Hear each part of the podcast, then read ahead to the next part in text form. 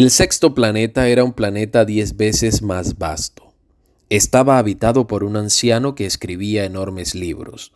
Toma, he aquí un explorador, exclamó cuando vio al principito. El principito se sentó sobre la mesa y resopló un poco. Había viajado tanto. ¿De dónde vienes? díjole el anciano. ¿Qué es este grueso libro? preguntó el principito. ¿Qué haces aquí? Soy geógrafo, dijo el anciano. ¿Qué es un geógrafo? Es un sabio que conoce dónde se encuentran los mares, los ríos, las ciudades, las montañas y los desiertos. Es bien interesante, dijo el principito. Por fin un verdadero oficio. Y echó una mirada a su alrededor, sobre el planeta del geógrafo. Todavía no había visto un planeta tan majestuoso. Es muy bello vuestro planeta, ¿Tiene océanos? No puedo saberlo, dijo el geógrafo. Ah, el principito estaba decepcionado. ¿Y montañas? No puedo saberlo, dijo el geógrafo. ¿Y ciudades, y ríos, y desiertos? Tampoco puedo saberlo, dijo el geógrafo. Pero eres geógrafo. Es cierto, dijo el geógrafo. Pero no soy explorador. Carezco absolutamente de exploradores. No es el geógrafo quien debe hacer el cómputo de las ciudades, de los ríos, de las montañas, de los mares, de los océanos y de los desiertos. El geógrafo es demasiado importante para ambular. No debe dejar su despacho, pero recibe allí a los exploradores, les interroga y toma nota de sus observaciones, y si las observaciones de algunos le parecen interesantes, el geógrafo hace levantar una encuesta acerca de la moralidad del explorador. ¿Por qué? Porque un explorador que mintiera produciría catástrofes en los libros de geografía, y también un explorador que bebiera demasiado. ¿Por qué? Preguntó el principito. Porque los ebrios ven dobles.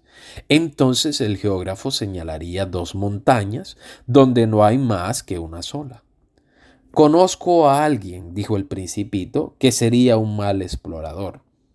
Es posible. Por tanto, cuando la moralidad del explorador parece aceptable, se hace una encuesta acerca de su descubrimiento. ¿Se va a ver?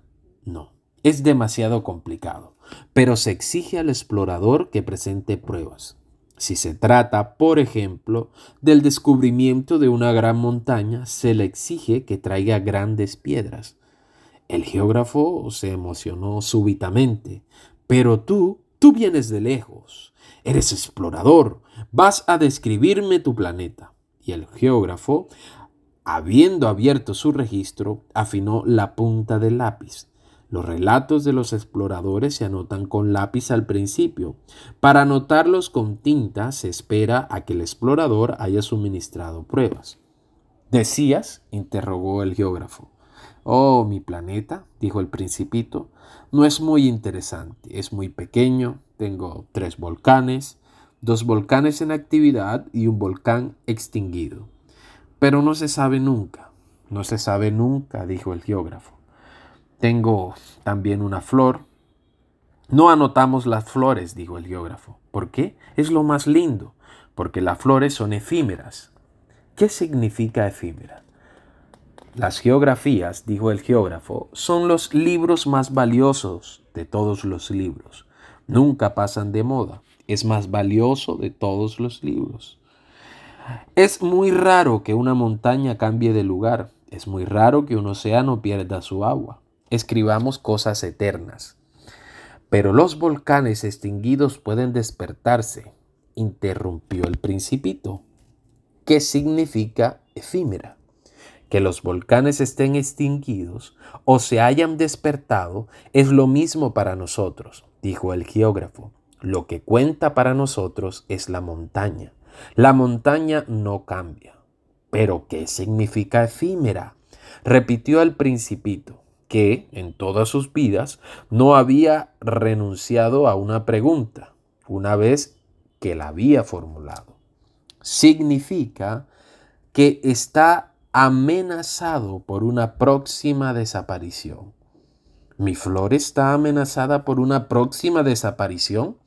Seguramente, mi flor es efímera, se dijo el principito, y solo tiene cuatro espinas para defenderse contra el mundo, y la he dejado totalmente sola en mi casa. Esa fue su primer impulso de nostalgia, pero tomó coraje. ¿Qué me aconsejáis que vaya a visitar? preguntó. El planeta Tierra, le respondió el geógrafo. Tiene buena reputación y el principito partió pensando en su flor.